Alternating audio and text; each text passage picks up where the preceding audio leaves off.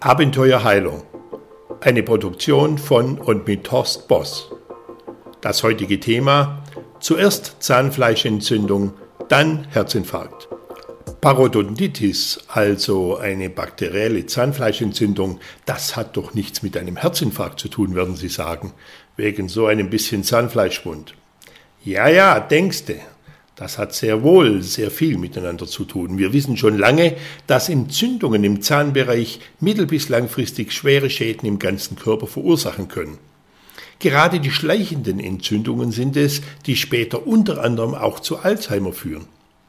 Es sind die Bakteriengifte, die sich im ganzen Körper verteilen und fernab vom Zahnherd die Organe schädigen.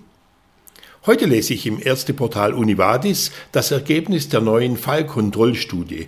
800 Patienten mit einem ersten Myokardinfarkt wurden mit weiteren 800 Personen ohne Infarkt verglichen.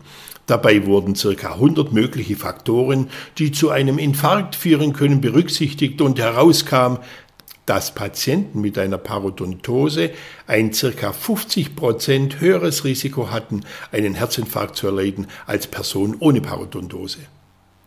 Selbst nachdem man die Infarktgruppe bereinigt hatte, indem man Raucher, Diabetiker und so weiter herausgerechnet hatte, war der Unterschied noch enorm. Sie sehen also, es lohnt sich regelmäßig zum Zahnarzt zu gehen und dafür zu sorgen, dass Zähne und Zahnfleisch in Ordnung sind. Schön, dass Sie wieder dabei waren.